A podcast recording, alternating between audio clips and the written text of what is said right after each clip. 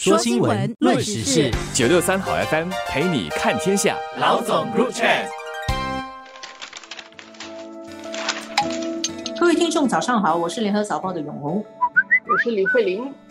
我们谈一个美国的参议院在美国时间九月十四日要审议的一个重要的法案，这个法案叫《二零二二年台湾政策法案》。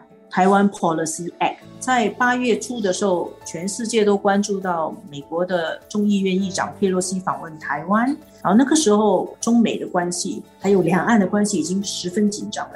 但是实际上，现在美国参议院正要审议的这个法案，它的影响力，它对中美关系的冲击，恐怕会比佩洛西访问台湾还要强很多倍。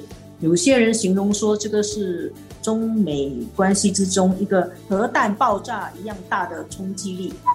其实简单的说几条，大家就很明白了。它包括说规定，台湾在美国的代表处本来是叫商务代表处，以后呢必须改名为台湾代表处。所以其实是把本来的商务代表处的这个名义啊、名字啊，提升到接近一种外交层级的一种名称。而且他还说，美国国务院不得禁止。台湾的国家主权的象征在美国展示，不可以禁止。所以，什么是国家主权象征呢？这法案里面也有讲，包括中华民国国旗、国徽、军人的制服等等。所以以后那个台湾的中华民国的国旗、国徽，原来啊，因为美国是跟中国建交，它是只承认一个中国，那么台湾它的那个国旗、国徽呢，在美国的正式场合是不准展示的。现在是不准国务院禁止它展示。所以这是一个方面，然后还有他要提供四十五亿美元的安全援助给台湾，去买武器，保卫台湾，避免大陆对台湾的攻击。在此之外，还有美国要参与一起训练台湾的军人。简单的来说，这个法案虽然没有否定美国的一个中国政策，法案里面还在讲，它继续是承认一个中国政策的，但是它的实际的做法呢？用中国的话来讲，会是叫掏空。它实际的内容实际上已经是把台湾跟美国的关系提升为一种准外交关系。关于佩洛西访问台湾的这个事情，其实美国总统那边他不一定认同，但是他不能出面去干预。美国的这个政治制度长期以来都在影响着中美关系。当年中美在七九年正式建交的时候。当时候邓小平刚刚掌握这个政权嘛，他深深的知道中国需要追赶世界，他需要开放，他需要改革，他需要现代化，所以那个时候他急着要跟美国建交，要向发达的国家学习，让中国可以走得更快。在那个过程当中，他们谈中美建交，底下是谈到怎么看待台湾的这个问题。那个时候，美国其实一个很主要的考虑，也是当时候卡特政府担心国会会反对中美建交的这个事情，所以为了安抚国会这边，他必须要去说服邓小平接受中美建交的一些条件。那当中其实包括继续向台湾售卖武器。嗯这个开始的时候，邓小平其实是反对的。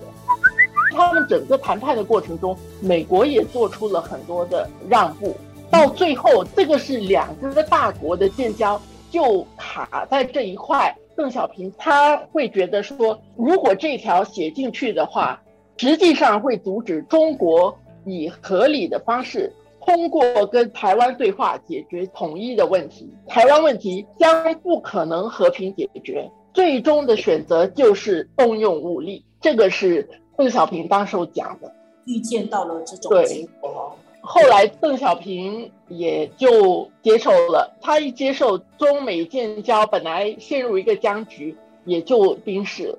经过四十多年后，整个形势改变的时候，他现在要去 update 一下嘛？这个台湾关系法，它随着时代的改变，他也觉得他需要去更新一下。而这当中，当然很大的原因是。对于现在中国的整个实力，特别是科技的力量的这种崛起，我觉得会让美国那边是非常非常的担忧。这个法案哦，是美国参议院两个资深的议员提出来的。他们在这个法案开头里面，他们就说，这个是继《台湾关系法》以来对美台关系最重要的一次重构 （reconfigure）。我看到现在美国的白宫也很尴尬，因为这个星期一，国家安全顾问沙利文他接受媒体访问的时候，他公开表明，白宫对这个很担忧，因为白宫其实是知道。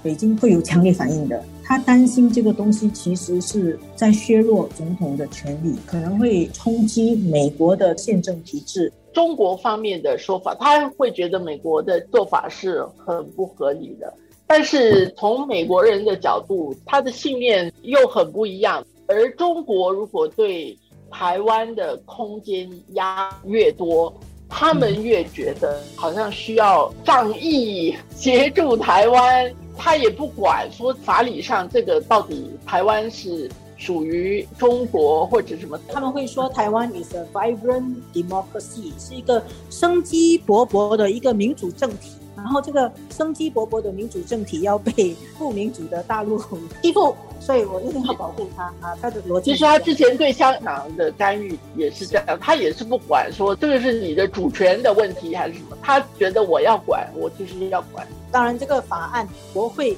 很大的可能性参议院会通过，到最后他就会变成这个美国总统要头痛了。所以我们会处在一个。更多我不知道是未知还是已知的结果当中，我们完全可以想象大陆的反应会是什么，但是结果是在这个区域发生的，美国啊还是比较遥远。